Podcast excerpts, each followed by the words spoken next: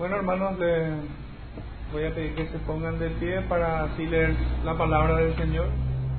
El texto se encuentra en el, en el libro de Hebreos, capítulo 4, versos 1 al 5. Hebreos 4, versos 1 al 5 leemos así.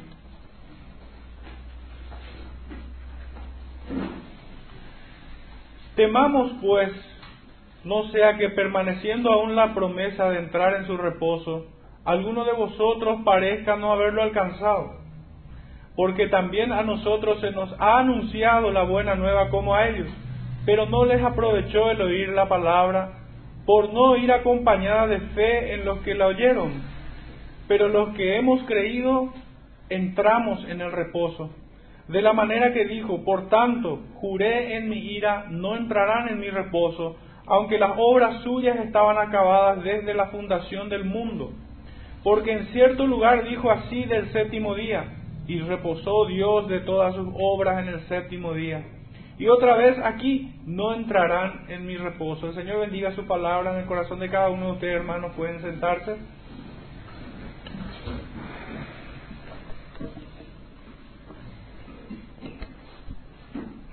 le ruego al Padre, en verdad, que me ayude en esta mañana a poder desarrollar el mensaje, el cual me animé a titular, Somos llamados a entrar en su reposo. Y estos versículos pareciera ser que empieza un nuevo tema en la carta de Hebreo, aparentemente porque aparece una palabra que llama de sobremanera la atención porque no ha aparecido antes y es la palabra reposo. Y que vamos a tratar un poco de definir cuál es su significado, al menos brevemente, no vamos a poder desarrollar todo ese tema porque solo esa palabra pudiera tomarnos algunos domingos para poder acabar todo el significado y el sentido que tiene para el, para el cristianismo pero con, el, con la intención de querer conectar toda la carta hasta donde hemos estudiado, quiero hacer una pequeña reseña. Entrando en este capítulo cuarto, considero oportuno realmente hacer una vista panorámica desde el primer versículo que hemos leído hasta aquí, de todo cuanto hemos estudiado. Resumo en, en tres puntos. El primero, el primer capítulo vimos que hay uno solo que es profeta, pues dice, nos ha hablado por el Hijo. Uno que es rey, pues dice de él, más del Hijo dice, tu trono, oh Dios, y sacerdote. Uno solo es profeta, rey y sacerdote. Lo último, habiendo efectuado la purificación de nuestros pecados por sí mismo, todo esto vemos en el capítulo 1, así también, cuyo cetro es cetro de equidad, es el cetro de su reino. Y en ella vemos que Él ama la justicia y aborrece la maldad. Esto es, esto lo conocemos nosotros a través de su palabra. Su palabra es el cetro de su justicia, su evangelio, por por la cual juzga y extiende su misericordia a los hombres. Dos, en el segundo capítulo de, de, esta epístola encontramos, nos encontramos con la primera exhortación directa y se resume en una línea. Con más diligencia atendamos las cosas que hemos oído, no sea que nos deslicemos. También vemos a Jesús como el autor de nuestra salvación, su victoria sobre el pecado, la muerte y el diablo, y fruto de ellos todas las bondades que reciben la descendencia de Abraham, esto es la familia de la fe. En el tercer capítulo hemos estudiado la superioridad de Jesús sobre Moisés. En realidad Él es superior a todo. Y encontramos la segunda exhortación directa. Y esto es desde el versículo 7 en adelante al 14 más o menos. Si oyereis hoy su voz, no endurezcáis vuestros corazones. Esta es la segunda exhortación.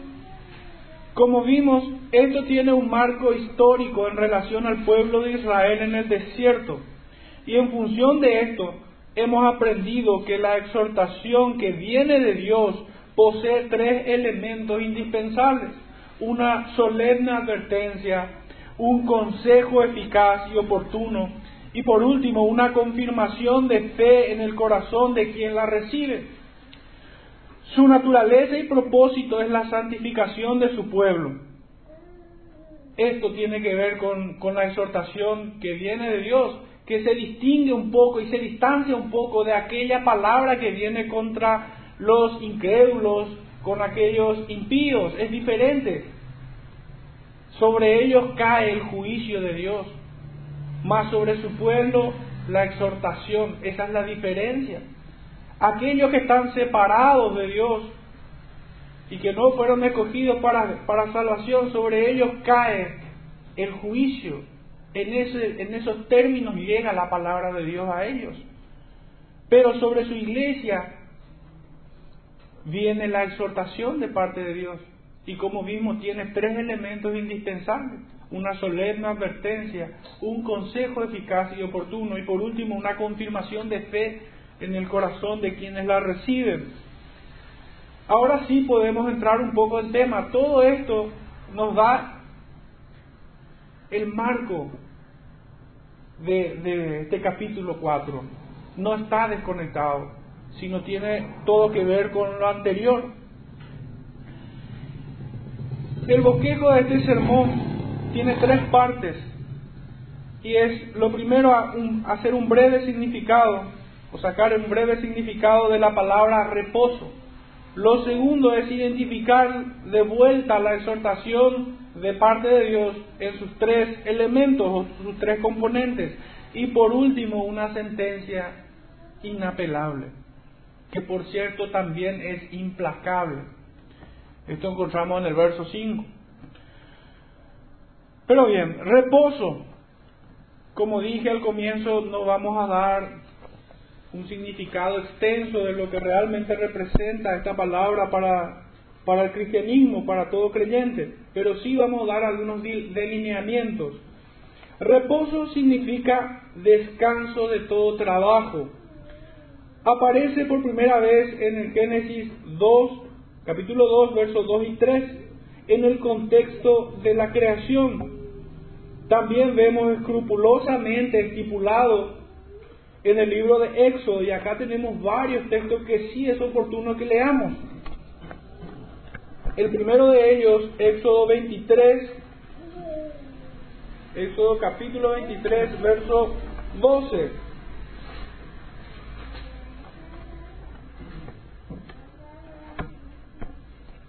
Dice así, seis días trabajarás y el séptimo día reposarás, para que descanse tu buey y tu asno, y tome refrigerio el hijo de tu sierva y el extranjero.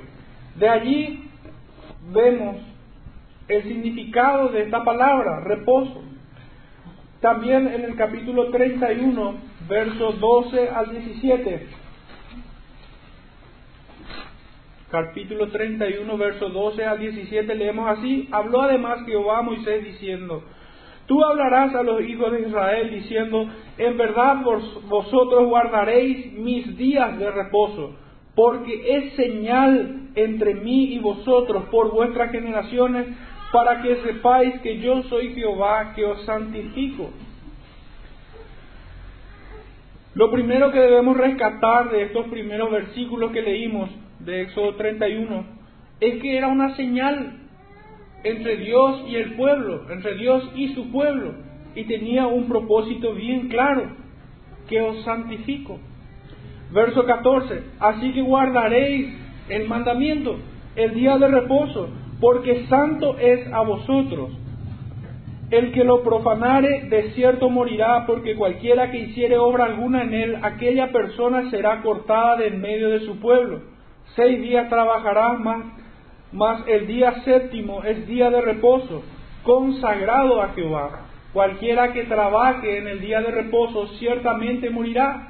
Guardarán pues el día de reposo los hijos de Israel, celebrándolo por sus generaciones por pacto perpetuo. El tenor de este mandamiento es perpetuo. por todas las generaciones. Verso 17, señal es para siempre entre mí y los hijos de Israel, porque en seis días hizo Jehová los cielos y la tierra, y en el séptimo día cesó y reposó. Más adelante vamos a estar viendo que no necesariamente el descanso de, las obras tenga que ver con la palabra inactividad o no hacer nada en particular, sino que todo lo contrario, el mismo Señor dice que Él y el Padre hasta hoy día trabajan. No es ese el sentido, pero más bien sí es descansar de todas las obras seculares que tiene el hombre y dedicarla al servicio al Dios eterno. Otro texto encontramos en el capítulo 34 del mismo libro de Éxodo, verso 21. Éxodo 34, verso 21. Seis días trabajarás, mas en el séptimo día descansarás. Aún en la arada y en la ciega descansarás. Clarito, está bien, está escrupulosamente definido en qué consistía el reposo para aquel pueblo que lo recibió por primera vez, este mandamiento.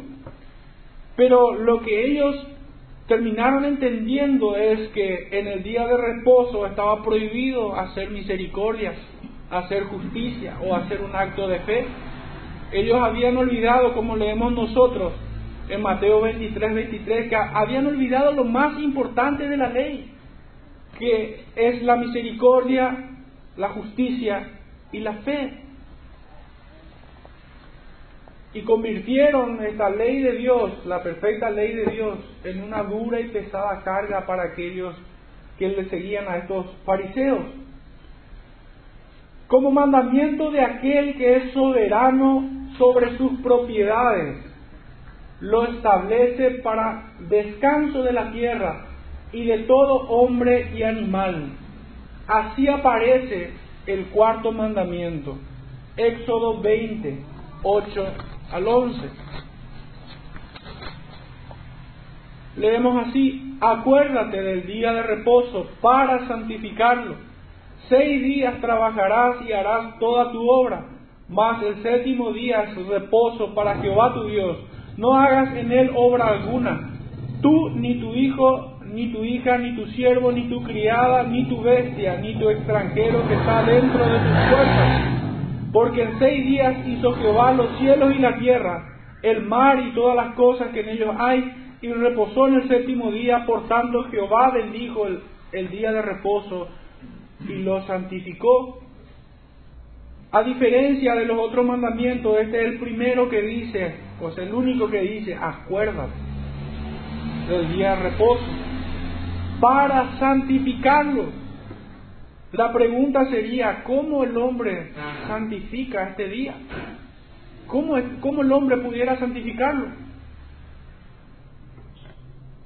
En obediencia. En obediencia. No hay otra forma. La obediencia a su ley, guardándolo, apartándolo, haciendo diferente ese día del resto, descansando de, de todo aquello que nos ocupa en la semana y dedicándolo a Dios es la forma en que el hombre obedientemente también es santificado en ese día, cumpliendo la ley de Dios, guardándola en su corazón, anhelándola incluso, no solamente cumpliendo una ley como un moralista, que evita cometer un hecho punible para no ser señalado, sino que lo anhela en su corazón, ve deleite en este, en este momento, en este tiempo, de guardar su día. Me surge otra pregunta. ¿Cómo pudiera entonces este Dios que apartó un día para que el hombre lo santificara y se santificara en él, quitarlo de la iglesia? ¿Cómo el Señor quitaría una ley que santifica a su pueblo en este tiempo? Sería una contradicción terrible. ¿Cómo, cómo podemos nosotros pensar de que este cuarto mandamiento del Señor ha quedado en desuso o derogado. O que otro tiene que hacerlo por nosotros. Esta ley Dios ha dado a su pueblo. para que su ley la cumpla en obediencia, la guarde en obediencia, siempre teniendo en perspectiva lo más importante de la ley, que es la misericordia. ¿Cómo no hacer o cómo no cumplir aquella verdadera religión, como dice la Escritura? De asistir a los desvalidos, a las viudas, llevar el Evangelio a los perdidos. Esto es un acto de misericordia.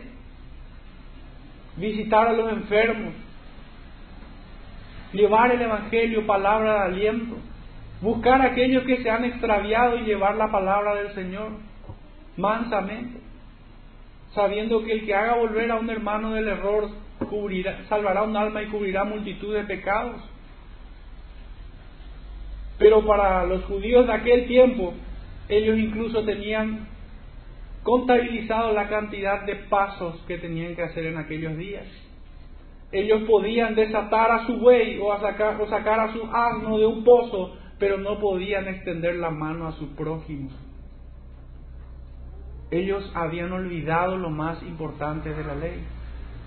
Este cuarto mandamiento tiene todo que ver con la misericordia, la justicia y la fe.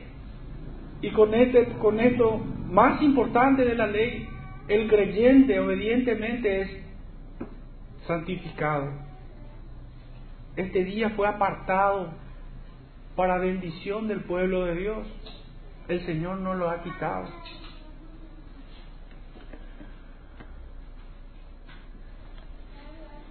El cuarto mandamiento.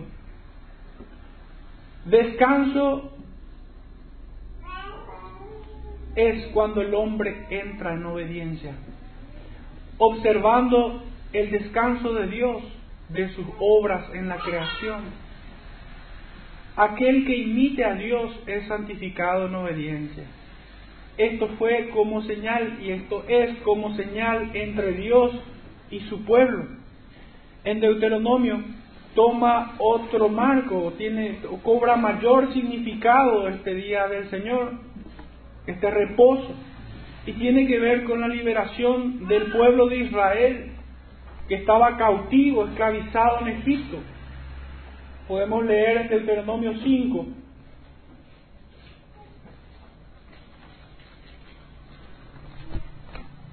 Verso 12 al 15. Guardarás el día de reposo para santificarlo como Jehová tu Dios te ha mandado. Seis días trabajarás y harás toda tu obra mas el séptimo día es reposo a Jehová tu Dios. Ninguna obra harás tú, ni tu hijo, ni tu hija, ni tu siervo, ni tu sierva, ni tu buey, ni tu asno, ni ningún animal tuyo, ni el extranjero que está dentro de tus puertas, para que descanse tu siervo y tu sierva como tú. Acuérdate que fuiste siervo en tierra de Egipto, y que Jehová tu Dios te sacó de allá con mano fuerte y brazo extendido. Por lo cual Jehová tu Dios te ha mandado que guardares el día de reposo. Realmente este día del Señor incluso nos ejercita en la misericordia, nos guarda de cometer de agravio contra nuestros siervos, si alguno tuviere siervos, empleados. Porque ¿cuál era uno de estos propósitos? para que descanse tu siervo y tu sierva como tú. Pero sin embargo nosotros en este tiempo, esto no está muy lejano de nuestros días, este cuadro, porque hoy en día vemos personas que profesan ser cristianos, que tienen empresa y le hacen trabajar a otros hermanos en este día. En vez de dárselos todo el día libre, como corresponde para que busquen a su Dios, para que ellos también sean santificados. En un sentido, ellos no entran en el reposo ni tampoco dejan que otros entren. No entran a salvación ni tampoco dejan que otros entren. Pecando grandemente contra Dios. Pero aquí el significado del día del reposo tiene que ver con que fueron liberados de esclavitud. Ellos fueron libertados ¿Y para qué fueron sacados de Egipto? para adorar al Dios vivo y verdadero. Esas eran las palabras de Moisés delante de Faraón. Deja ir a mi pueblo para que adoremos a nuestro Dios. El día de reposo del Señor, el creyente no fue rescatado para que hiciera de, ese día lo que Él quiere. No es un día para nuestro deleite egoísta, que está más bien ligado a vanidades que a un servicio a nuestro Dios. Entonces vemos que esta palabra reposo significa descanso de las obras y tienen su significado aún más ampliado en Deuteronomio y en Génesis. En Génesis vimos que Dios descansó de todo lo que había hecho y descansó y apartó ese día para santificarlo. El hombre también debe imitar a su Padre Dios, descansando de su obra y apartando un día, el día que el Señor escogió, para santificarlo. Vemos también en el libro de Deuteronomio que su significado toma mayor fuerza cuando leemos, acuérdate que el Señor te liberó de Egipto. Y muchas bendiciones que vienen con él. La tierra descansa en periodos de, en que es cultivada o trabajada la tierra. La tierra también descansa, el Señor lo ha establecido. Él como soberano sobre todas sus propiedades, Él lo ha establecido. Así también sobre todo hombre y todo animal. Y el propósito principal de esto es para que su pueblo le adore. ¿Cómo pudiera ser entonces una dura y pesada carga para el cristianismo hoy en día? Adorarle al Señor en su día. Nuestro verso 1, después de haber dado un pequeño significado de lo que es el reposo y en qué consistía, cuál era su propósito, El primer versículo dice de capítulo 4 de Hebreos, temamos pues, no sea que permaneciendo aún la promesa de entrar en su reposo, alguno de vosotros parezca no haberlo alcanzado. Miremos estas, estos cuadros bíblicos de Génesis 2, 2 y 3 y de Éxodo 20, así como de Deuteronomio, como grandes metáforas, como sombras de la verdadera sustancia. Me estoy refiriendo al reposo, de estar en la presencia del Señor, de haber sido libertados de, la esclavitud en la que nosotros estábamos. En Efesios dice de que nosotros estando muertos en nuestros delitos y pecados, Él nos dio vida juntamente con Cristo. Cuando fuimos tomados por el Señor, nosotros fuimos rescatados de la esclavitud del pecado y de la condenación del pecado, de la condenación eterna. ¿Para qué? ¿Para qué? Para darnos libertad de hacer lo que querramos. No, tenía un propósito y que Él sea glorificado, que Él sea adorado. Para su propia, propia gloria lo hizo, por amor de su nombre. Leíamos, temamos pues, no sea que permaneciendo aún la promesa de entrar en su reposo, alguno de vosotros parezca no haberlo alcanzado. Y es importante hacer esta, este énfasis en esta palabra parezca no haberlo alcanzado. Porque sin duda aquel pueblo incrédulo y de corazón malo no alcanzó. Mas su iglesia no es así.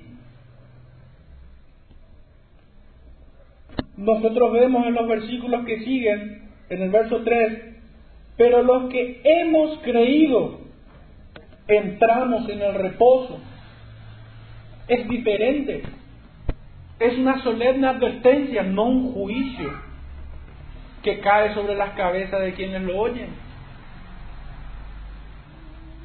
El autor divino nos, nos, nos muestra este cuadro de aquel Israel incrédulo y de corazón malo, no para que tengamos terror de no alcanzar salvación, sino para que desarrolle en nuestro corazón un temor reverente, que el mismo Dios que juzgó a aquel pueblo ha tenido misericordia de nosotros. No es que nosotros correremos la misma suerte que ellos. Ellos definitivamente no entraron en el reposo. Ellos no entraron. Mas su iglesia sí. Alguno de vosotros parezca haberlo, no haberlo alcanzado. El autor divino vuelve a replicar la misma fórmula para esta exhortación. Temamos pues una solemne advertencia. De, para que alguno de vosotros parezca no haberlo alcanzado. Previo a esto, el texto nos recuerda que la promesa aún sigue vigente, aún hoy es tiempo.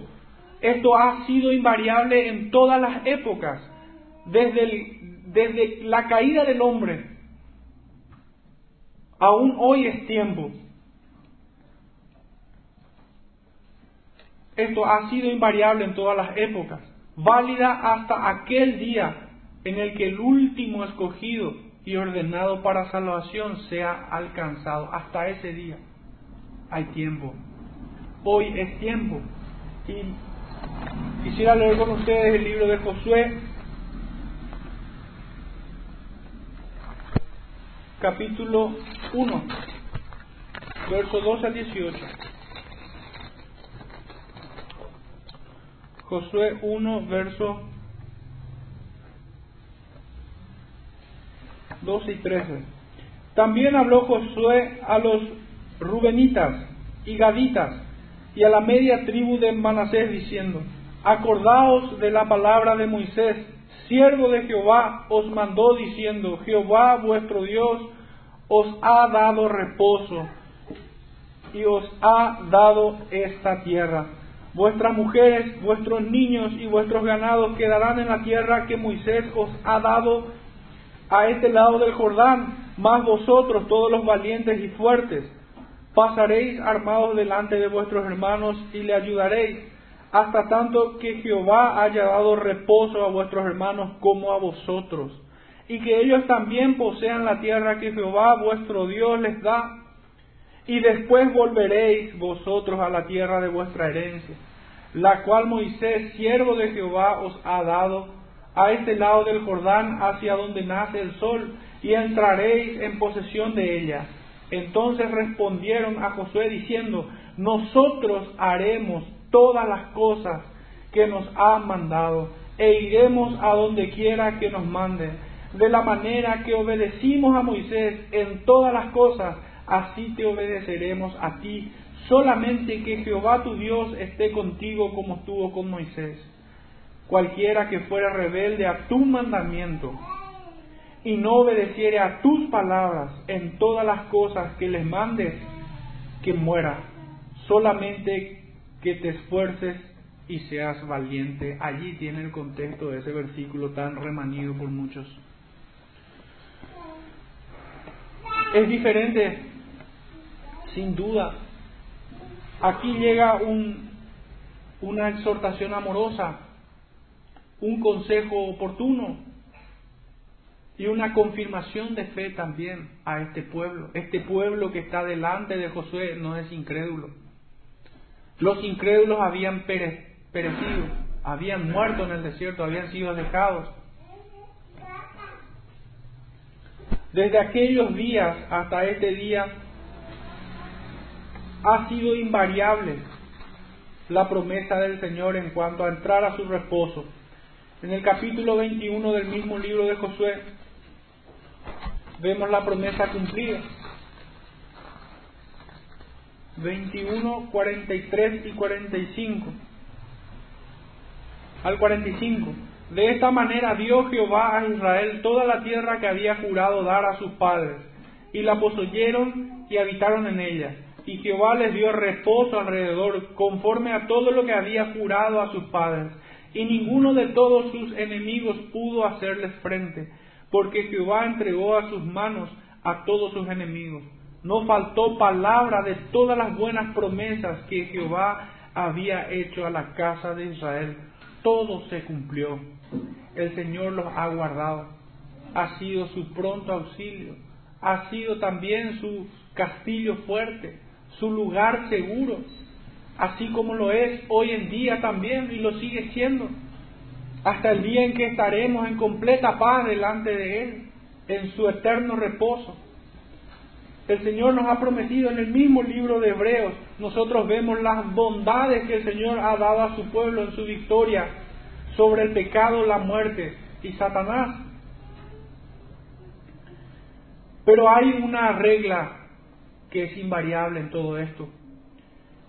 La condición de la cual hablan Josué y, el pueblo de Josué delante de Dios es obediencia, reposo, desobediencia, muerte. Van juntas. Aquel que es obediente como este pueblo, que hoy está delante de Josué en este momento que hemos leído la carta, en este cuadro, es un pueblo obediente, que entra en el reposo y todas las bondades de la promesa de Dios se cumplen, ninguna palabra ha faltado. Así es también sobre su iglesia en este tiempo, sobre aquellos que obedientemente delante de Dios entran en su reposo, más aquellos que viven en desobediencia no tienen reposo. Y los beneficios y las bondades en Cristo no la reciben. No son socorridos. Eso habíamos leído en el capítulo anterior, el capítulo 2 de Hebreo, de los beneficios de, que hemos alcanzado en la victoria de Cristo en la cruz del Calvario. Decía en el 2.15, librar a todos los que por el temor de la muerte estaban durante toda la vida sujetos a servidumbre el que no socorrió a los ángeles, sino que socorrió a la descendencia de Abraham.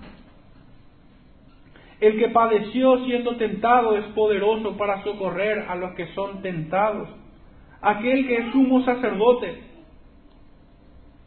para expiar los pecados de su pueblo.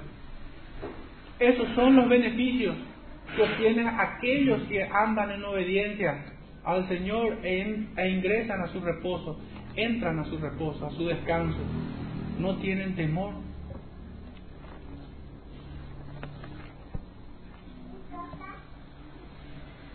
La promesa de entrar en su reposo no es otra cosa que llegar a la patria celestial,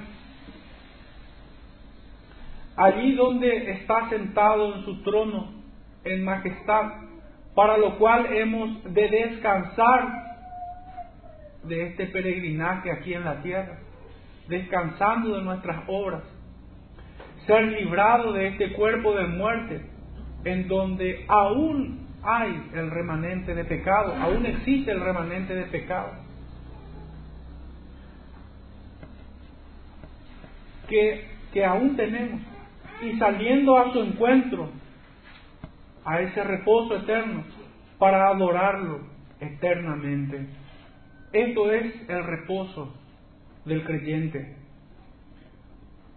Del todo es la promesa que recibe el creyente en su corazón, estar delante de su Señor. Pero al mismo tiempo es una temible advertencia de no alcanzarlo. Pues habíamos leído, temamos pues Temamos pues, no sea que permaneciendo aún la promesa de entrar en su reposo, alguno de vosotros parezca no haberlo alcanzado. En otras traducciones dice, tengamos cuidado. El fracaso es inminente si alguno tuviera corazón malo de incredulidad para apartarse del Dios vivo, que nos arrastraría a la desobediencia y que finalmente impediría que nosotros entremos en su reposo. Leímos en el capítulo 3, 12, que no habían entrado en su reposo aquellos que tenían corazón malo de incredulidad y se apartaron de Dios. Y en el verso 18 y 19 del capítulo 3 leemos, ¿y a quienes juró que no entrarán en su reposo, sino aquellos que desobedecieron? Y vemos que no pudieron entrar a causa de incredulidad, incredulidad y desobediencia. Por esto no entraron en el reposo del Señor. Dios transforma la promesa en una amenaza eterna si el hombre no oye hoy su palabra. Esto que es una suprema esperanza en el corazón de cada hijo de Dios, Dios la transforma en una terrible amenaza para aquellos que caminan en desobediencia.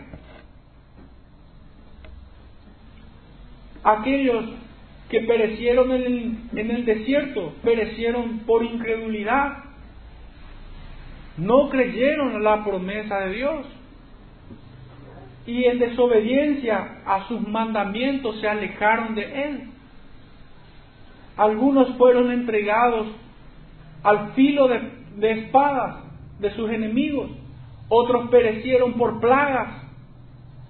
Otros perecieron por mordeduras de serpientes otros fueron consumidos por el fuego que salía de la presencia del Señor, y otros descendieron vivos al Seol, siendo tragados por la misma tierra, y no alcanzaron la promesa. Durante 40 años fueron reprendidos, y el duro juicio de Dios cayó sobre ellos. Era la justa retribución de su incredulidad y de su desobediencia. Toda la iglesia debe cuidar, debe cuidarse unos a otros. ¿Quién pudiera menospreciar la promesa desatendiendo su ley? Y lo digo bien, nadie puede asirse de la promesa de Dios si desprecia su ley. ¿Quién pudiera reclamar como suyo el día que le pertenece solamente a nuestro Dios? ¿Quién pudiera desechar el cuarto mandamiento, instrumento de santificación para su pueblo, señal entre Dios y el pueblo. Es el día santo del Señor. Nos es dado como un don, como un beneficio para santificarnos en obediencia, para salir ese día a adorarlo. Eso tenía que haber hecho aquel pueblo. El verso 2 de Hebreos 4 dice así, hasta aquí hemos visto una solemne advertencia, porque también a nosotros se nos ha anunciado la buena nueva como a ellos, pero no les aprovechó el oír la palabra, por no ir acompañada de fe en los que oyeron. Es notable que aunque oyeron la palabra de Dios, no les aprovechó, porque no iba acompañada de fe. Uno pudiera tener incluso crisis existenciales, pero yo no sé si tengo fe, o cómo puedo ir con fe, cómo viene la fe.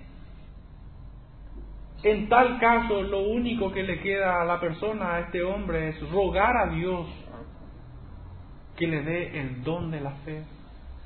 Rogar a Dios así como Jacob peleó con el ángel. ¿Sí? Hasta que le bendiga con el don de la fe, estar en su presencia rogando. Si alguno tiene alguna crisis o duda de fe, de que oyendo la palabra no la oye con fe, pues incluso le diría que pelee con Dios rogando este don hasta que lo reciba. Pero en este capítulo 2 aparece el consejo eficaz. Habíamos leído a nosotros, tal como a ellos.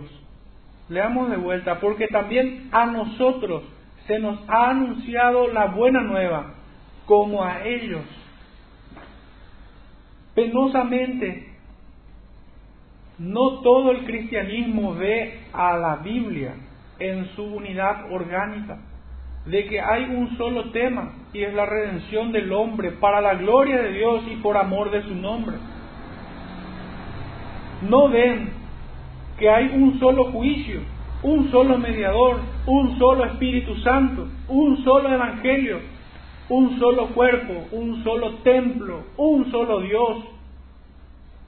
Pues escrito está, no hay otro nombre dado a los hombres en el cual pueda ser salvo ven como disociados, como confrontados incluso el Antiguo Testamento con el Nuevo Testamento. Cierta facción del cristianismo considera hasta inapropiado leer el Antiguo Testamento. Desechan todo lo que en él hay. Y para lo máximo que, que sirve le dan un estatus de libros históricos sin ninguna implicancia o significado espiritual. Y no se dan cuenta de que Cristo es revelado allí, de que las buenas nuevas y el Evangelio, de que el Padre de Abraham y aquel siervo fiel, y que todas las tipologías del gran juicio de Dios, como lo, lo es el arca, el diluvio, están allí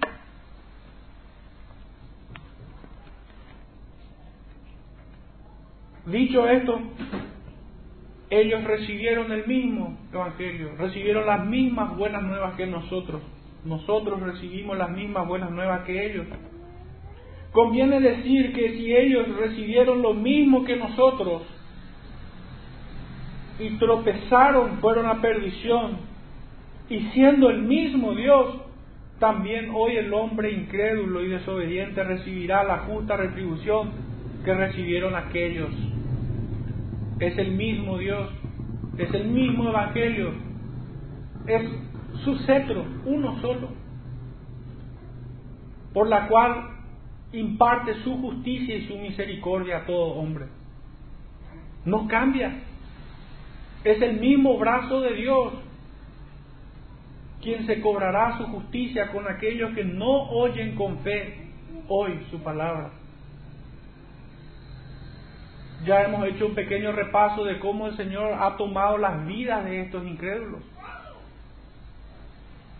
Pero para hacer un, un, pequeño, una pequeña comparación, ellos fueron libertados de la esclavitud, nosotros también. Ellos fueron sacados para adorar al Dios vivo, nosotros también. En esta tierra somos como peregrinos y extranjeros. Somos contados como ovejas de matadero. Ellos tuvieron un mediador fiel, así como nosotros. Comieron del pan del cielo y bebieron de la roca, la cual es Cristo. Nosotros también. Recibieron la promesa de Dios y la ley de Dios. Nosotros también. Por lo tanto, recibiremos la misma condenación si alguno no oye con fe su palabra. La amenaza de no entrar en su reposo también aplica a nuestros días. Pero ¿cuál es el consejo? Y con la intención de que la Biblia se explique con más Biblia, ¿cuál es el consejo que nos da? Estamos en esta parte, en este elemento de la exhortación. El primer texto es Primera de Tesalonicenses, capítulo 2,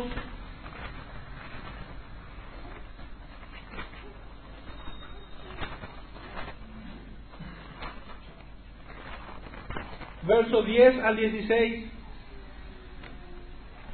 Primera de Tesalonicenses capítulo 2, versos 10 al 16 dice así, vosotros sois testigos y Dios también de cuán santa, justa e irreprensiblemente nos comportamos con vosotros los creyentes, así como también sabéis de qué modo, como el Padre a sus hijos, exhortábamos y consolábamos a cada uno de vosotros y os encargábamos que anduvieseis como es digno de Dios, que os llamó a su reino y gloria. Por lo cual también nosotros sin cesar damos gracias a Dios, de que cuando recibisteis las palabras de Dios, que oísteis de nosotros, las recibisteis no como palabra de hombres, sino según es en verdad la palabra de Dios, la cual actúa en vosotros los creyentes. Porque vosotros, hermanos, vinisteis a ser imitadores de las iglesias de Dios en Cristo Jesús que están en Judea, pues habéis padecido de los de vuestra propia nación las mismas cosas que ellas padecieron de los judíos, los cuales mataron al Señor y a sus propios profetas, y a nosotros nos expulsaron y no agradan a Dios y se oponen a todos los hombres, impidiéndonos hablar a los gentiles para que éstos se salven. Así colman ellos siempre la medida de sus pecados, pues vino sobre ellos la ira hasta el extremo. ¿Cuál es el consejo que encontramos en este texto de Primera de Tesalonicenses? De que recibimos la palabra de Dios como es en verdad su palabra.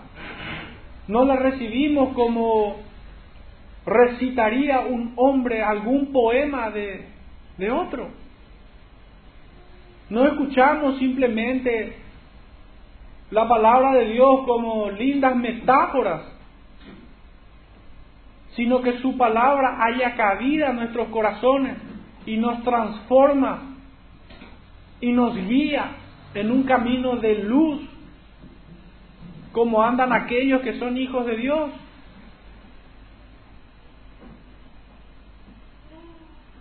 Y evitamos pecar contra un Dios santo. Este es el primer consejo. El segundo de los muchos que pudiéramos sacar, pero solamente dos leeremos en esta mañana. Romanos 8,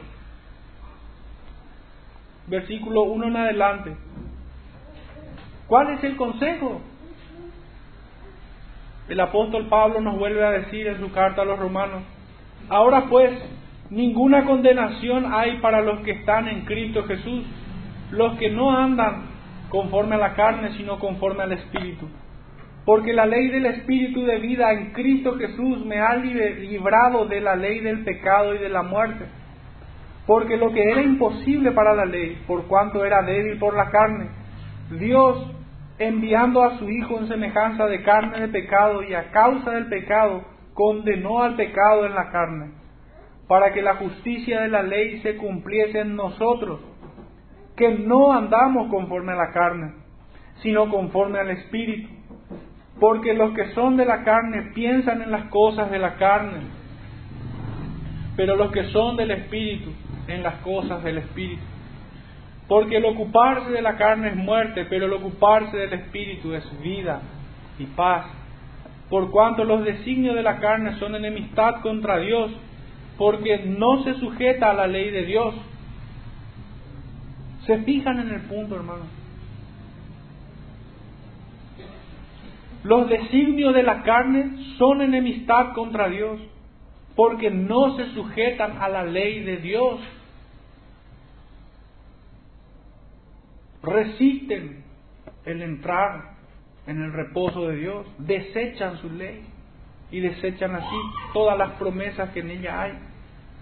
Mas vosotros no vivís según la carne, sino según el Espíritu si es que el Espíritu de Dios mora en vosotros, y si alguno no tiene el Espíritu de Cristo, no es de él.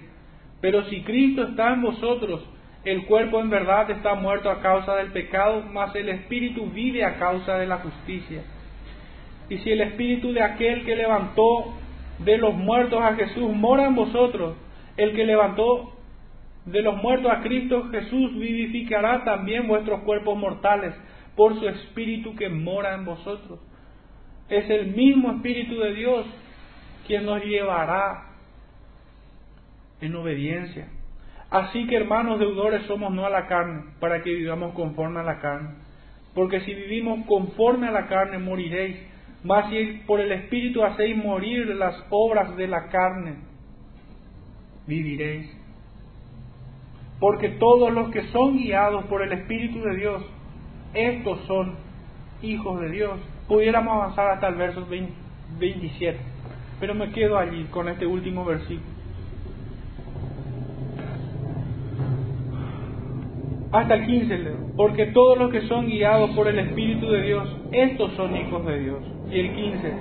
Pues no habéis recibido el espíritu de esclavitud para estar otra vez en temor, sino que habéis recibido el espíritu de adopción por el cual clamamos Abba Padre. Aquel pueblo en el desierto se hizo su propio Dios, obra de sus manos.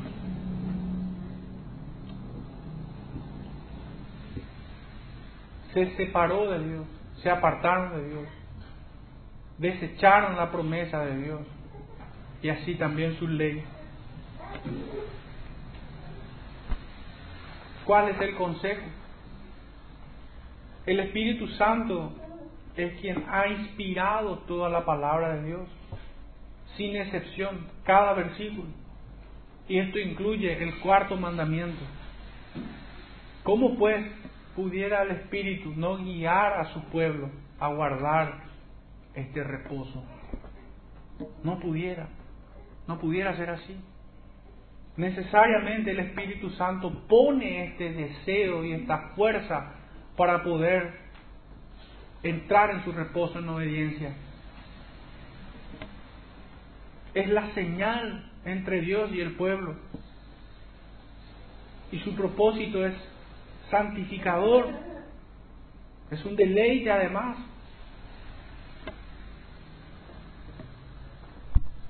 El verso 3 pero los que hemos creído entramos en el reposo, de la manera que dijo, por tanto juré en mi ira, no entrarán en mi reposo, aunque las obras suyas estarán, estaban acabadas desde la fundación del mundo. El tercer componente de la exhortación que proviene de Dios, una amorosa confirmación de fe en el corazón de quienes la oyen aquellos que recibieron por primera vez esta epístola hallaron un fortísimo consuelo y aliento en estas palabras, pues dice, lo que hemos creído ya da por hecho, no hay forma de volvernos atrás, entramos en el reposo. Así también la iglesia hoy debe recibirla, debe recibirla como un fortísimo aliento y consuelo. También nosotros somos hallados para salvación oyendo la palabra con fe.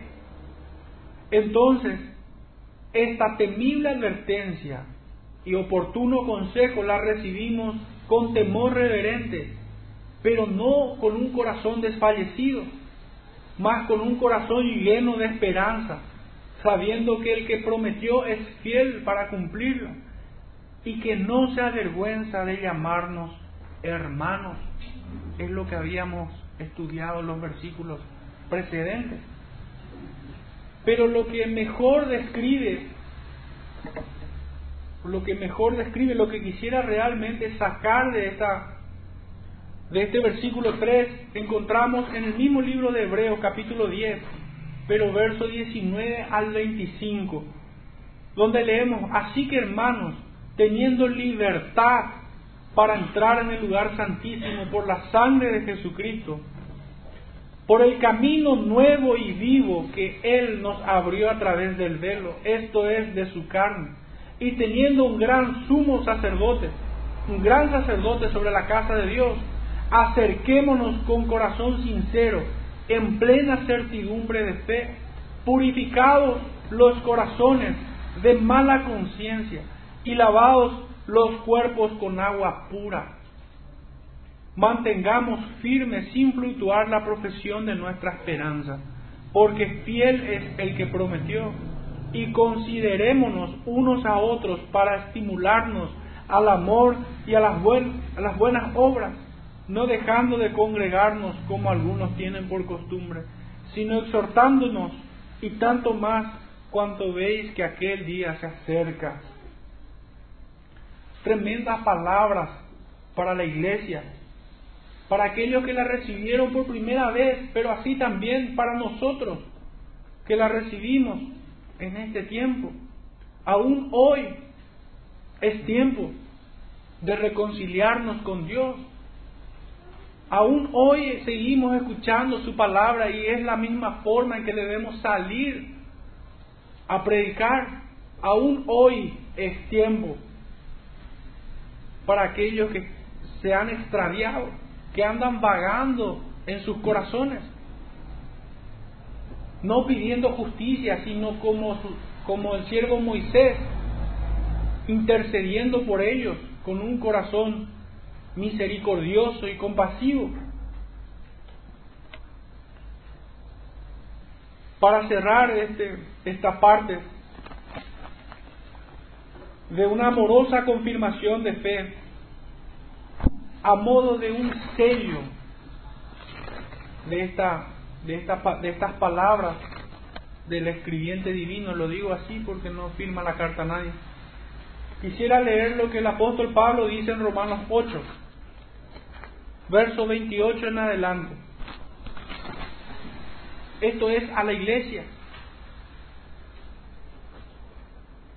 Y sabemos que a los que aman a Dios todas las cosas les ayudan a bien, esto es, a los que conforme a su propósito son llamados. Porque a los que antes conoció también los predestinó para que fuesen hechos conformes a la imagen de su Hijo, para que Él sea el primogénito entre muchos hermanos. Y a los que predestinó a estos también llamó, y a los que llamó a estos también justificó, y a los que justificó a estos también glorificó. ¿Qué pues diremos a esto? Si Dios es por nosotros, ¿quién contra nosotros? Oigamos con fe estas palabras. ¿Quién pudiera arrebatarnos del Señor? Nosotros vemos que desde el tiempo en que nosotros fuimos escogidos hasta el día de la glorificación, Dios lo ha hecho todo. Nuestra salvación es segura porque nosotros no hacemos nada por ella, sino que el Señor lo ha hecho todo. La evidencia de que esto es así es que nosotros con un corazón sincero nos acercamos a Él en obediencia. Y aun cuando hacemos las buenas obras, siervos inútiles somos porque solo hacemos lo que debemos hacer. Él ha puesto en nuestros corazones el querer como el hacer por su buena voluntad. Y no solo eso, sino que también ha preparado un camino de buenas obras para que anduviésemos en ellas. El Señor nos guía en esto. El Señor es nuestro buen pastor. Que su vara y su callado nos infunden aliento. Estas dos figuras, estos dos elementos del buen pastor, realmente deben traer aliento a nuestros corazones. La vara del pastor la utiliza para ahuyentar a, los depredadores. La vara del pastor sirve para defender a su rebaño. Y su callado es diferente a su vara, porque con su callado acerca a cada oveja. Esa es la función de cada elemento en las manos de un pastor, en las manos del buen pastor. En un sentido, su vara es el juicio que cae sobre aquellos que intentan agredir a su rebaño. Y su callado es aquel elemento que nos congrega alrededor suyo, su evangelio. Por su palabra nosotros le hemos conocido. Las ovejas oyen mi voz y le siguen. ¿Cómo pues entonces no haríamos las mismas preguntas que hace el apóstol, ¿cómo no nos dará también con él todas las cosas? ¿Quién acusará a los escogidos de Dios? Dios es el que justifica. ¿Quién es el que condenará? Cristo es el que murió, más aún el que también resucitó, el que además está a la diestra de Dios, el que también intercede por nosotros. ¿Quién nos separará del amor de Cristo? Tribulación, angustia, o persecución, o hambre, desnudez, peligro, espada? Como está escrito, por causa de ti somos muertos todo el tiempo, somos contados como ovejas de matadero. Antes, en todas estas cosas somos más que vencedores por medio de aquel que nos amó, por lo cual estoy seguro de que ni la muerte, ni la vida, ni ángeles, ni principados, ni potestades, ni lo presente, ni lo porvenir, ni lo alto, ni lo profundo, ni ninguna otra cosa creada nos podrá separar del amor de Dios, que es en Cristo Jesús, Señor nuestro. Ninguna palabra de desaliento que provenga del enemigo del mundo pudieran hacerle frente a estas poderosas palabras. Solo basta el oír con fe para que seas fortalecido. Solo basta el dejarse guiar por el Santo Espíritu de Dios. que nos permite caminar en obediencia hacia Él. Es lo único que necesitamos, el oír con fe. Y los últimos dos versículos. Hasta aquí vimos los tres elementos de la exhortación que proviene de Dios. Y necesariamente un pequeño significado de lo que es el reposo. En líneas, en términos generales, habíamos dicho que el reposo es estar en la presencia del Señor, es servirle en adoración. Eso trae reposo a nuestra alma, consuelo a nuestro corazón, paz a nuestra mente. Un día estaremos en un reposo eterno, donde seremos librados de todo remanente de pecado, de toda imperfección. El reposo es instrumento de santificación para el pueblo de Dios.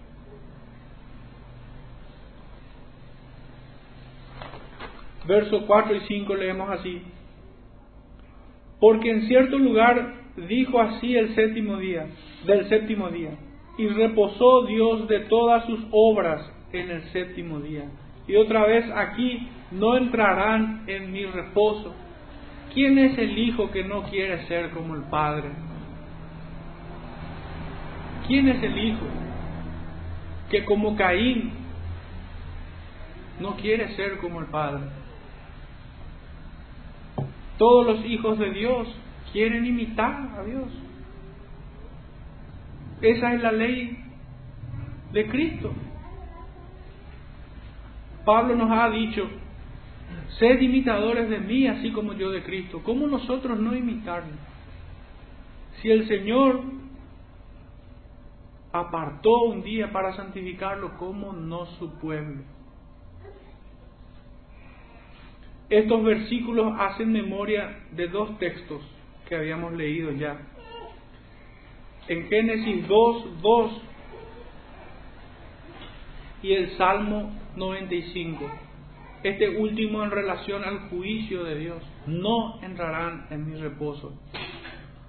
El reposo santo no es precisamente inactividad. No es para que el pueblo sea un holgazán ese día, un pueblo apático, un pueblo que no se inmute para nada en ese día. No tiene que ver con eso, sino más bien tiene que ver del todo con un servicio de adoración a Dios, donde todo hombre debe centrar su mente y corazón en el autor y consumador de esta salvación tan grande para imitarlo.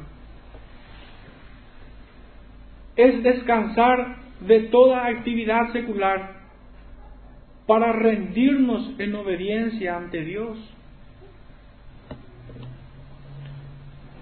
Los judíos del tiempo del ministerio terrenal de Cristo aquí en la tierra olvidaron lo más importante de la ley, la justicia, la misericordia y la fe. Utilizaron esta ley de Dios para herir al pueblo y no le enseñaron verdaderamente el espíritu de esta ley, el cual busca la santificación de un pueblo el deleite de un pueblo de estar delante de Dios, el deleite del Hijo de estar en la presencia del Padre. ¿Qué hijo no quisiera estar todo el día delante de su Padre? Solamente aquellos que no son hijos despreciarían no estar en la presencia de su Dios, en la congregación de los santos. Por último, la reflexión que podemos hacer es mirar con temor reverente aquella condenación que cayó sobre el pueblo incrédulo y desobediente que estuvo en el desierto. Pero también confiar en nuestro mediador, en Cristo, que padeció siendo tentado y que es poderoso para socorrernos ante la tentación y que aún expía los pecados de su pueblo. Debemos confiar en Él y acercarnos con corazón sincero, como habíamos leído en Hebreos 10, 19 al 25. Confiados en Él.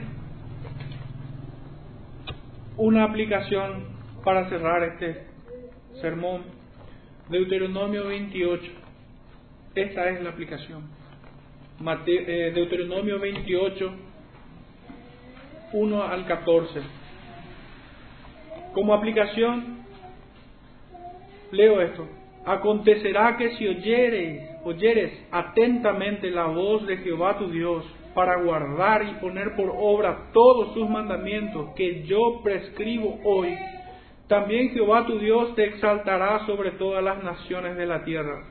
Y vendrán sobre ti todas estas bendiciones y te alcanzarán si oyeres la voz de Jehová tu Dios. Bendito serás tú en la ciudad y bendito tú en el campo. Bendito el fruto de tu vientre, el fruto de tu tierra, el fruto de tus, de tus bestias, la cría de tus vacas y los rebaños de tus ovejas. Benditas serán tu canasta y tu arteza de amasar. Bendito serás en tu entrar y bendito en tu salir. Jehová derrotará a tus enemigos que se levantaren contra ti. Por un camino saldrán contra ti y por siete caminos huirán delante de ti.